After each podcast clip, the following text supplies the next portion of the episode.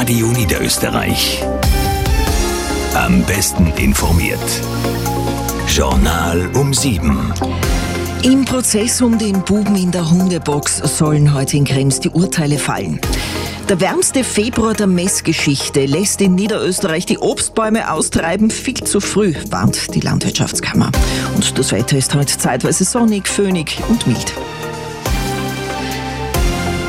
Im Prozess um jenen Buben, der bis November 2022 immer wieder in eine Hundebox gesperrt, massiv gequält wurde und laut Ärzten fast gestorben wäre, sollen heute die Urteile im Landesgericht Krems fallen. Angeklagt sind die Mutter des Buben und eine Freundin von ihr. Bevor die Geschworenen beraten, kommt heute noch ein Gutachter zu Wort. Dabei geht es um die Psyche der beiden Frauen, Anna Wollmuth. Die beiden Frauen sollen zum Tatzeitpunkt zurechnungsfähig gewesen sein. Zu diesem Schluss kommt ein Psychiater, der die beiden untersucht untersucht hat und heute sein Gutachten präsentieren wird. Ein weiterer Baustein somit in diesem Prozess, um wesentliche Fragen der Staatsanwältin beantworten zu können. Wer sind diese Frauen und wer steckt hinter diesen Persönlichkeiten, die es schaffen, einem Kind so etwas anzutun? Die Prozessbeobachter haben in den ersten beiden Verhandlungstagen Einblicke in das unfassbare Leidensmartyrium des Buben erhalten. Heute liegt es an den Geschworenen, über die Schuldfrage der beiden Angeklagten zu entscheiden.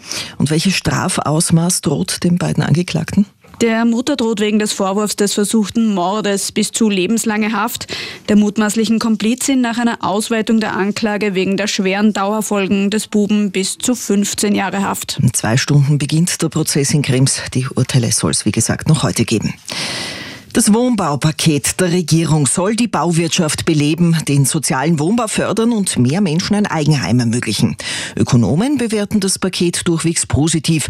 Umweltexperten hätten sich aber mehr Fokus auf den Bodenschutz gewünscht, berichtet Maria Kern. Österreich will künftig weniger Boden versiegeln. Aus diesem Grund, so Raumplaner Arthur Kanonier von der TU Wien, kann man natürlich schon die Frage stellen, ob jetzt das freistehende Einfamilienhaus gleich gefördert wird wie jetzt Maßnahmen der Innenverdichtung, der Adaptierung von Altbauten und so weiter. Kanonier meint damit, dass man Wohnraum auch schaffen und die Bauwirtschaft ankurbeln könnte, indem man weniger Flächen verbraucht. Das würde etwa gelingen, wenn man das Aufstocken von Gebäuden verstärkt fördere. Wohnexperte Wolfgang Amann ergänzt, man könnte Mehrparteienhäuser vermehrt auf bereits versiegelten Flächen statt auf der grünen Wiese errichten. Außerdem könnten Einfamilienhäuser etwa nur bis zu einer Wohnfläche von 130 Quadratmetern gefördert werden, eben aus Bodenschutzgründen, so Amann. Einer der größten Arbeitgeber im Machfeld, der japanische Pharmakonzern Takeda, verkauft einen Großteil des Betriebes in Ort an der Donau. Nach einem Bericht der Kronenzeitung sind die Bereiche Entwicklung und Produktion betroffen. 190 der rund 330 Beschäftigten dürften ihre Jobs verlieren. Sie sind gestern vom Verkauf informiert worden. Es ist ein Februar der Rekorde, der wärmste seit Beginn der Wetteraufzeichnungen in Österreich, also seit 250 Jahren. Im Schnitt war es in Niederösterreich um 6 Grad wärmer als im langjährigen Mittel. Auch die Obstbäume treiben besonders früh aus und das birgt Risiken. Manfred Weinhappel, Pflanzenbaudirektor der Landwirtschaftskammer Niederösterreich. Natürlich beobachtet man auch bei den Obstkulturen, dass hier äh, die Vegetation deutlich weiter vorangeschritten ist. Soweit einmal noch nichts passiert. Das große Damoklesschwert Schwert, das natürlich drüber schwebt. Treten Spätfröste auf? Wann treten sie auf? In welcher Intensität treten sie auf? Mittels Frostberegnung können die Obstbauern ihre Knospen schützen, um Ertragsausfälle möglichst zu verhindern. Fünf Tage nach dem 2 zu 7 Debakel gegen England hat sich Österreichs Frauenfußballteam gestern rehabilitiert. Das Team von Irene Fuhrmann hat in Marbella gegen Dänemark ein 1 zu 1 erreicht. Wir dürfen nicht vergessen, dass ähm, dieses 2-7 natürlich schon äh, physisch und mental äh, wegzustecken war.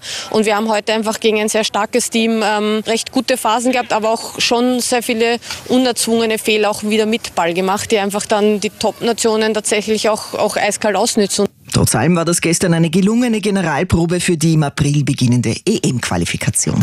Das Radio Niederösterreich Wetter sonnig und frühlingshaft mild. So hört der Februar auf. Noch ist es aber trüb im Land. St. Pölten und Wiener Neustadt 7 Grad. Am Städten Poisdorf 6 Grad. Zwettel 5 Grad. In Wien, Linz, Eisenstadt 7 Grad bedeckt. Graz ebenfalls bewölkt 8. Bedeckt auch in Bregenz und Klagenfurt bei 6 Grad. Salzburg 5 Grad. Viele Wolken. Innsbruck bewölkt 3 Grad. Im Laufe des Tages werden Nebel und Wolken dann in Niederösterreich weniger und zumindest zeitweise wird es fast überall sonnig. Es ist windig, besonders im Bergland zum Teil auch föhnig. Es wird heute nochmal sehr mild, 11 bis 18 Grad. Die höchsten Werte gibt es im Mostviertel. Morgen stellt sich das Wetter kurz um. Von der Früh weg ist es meist stark bewölkt und es wird auch regnen. Meist nicht mehr ganz so mild, 7 bis 13 Grad, aber am Wochenende wird schon wieder milder und sonniger.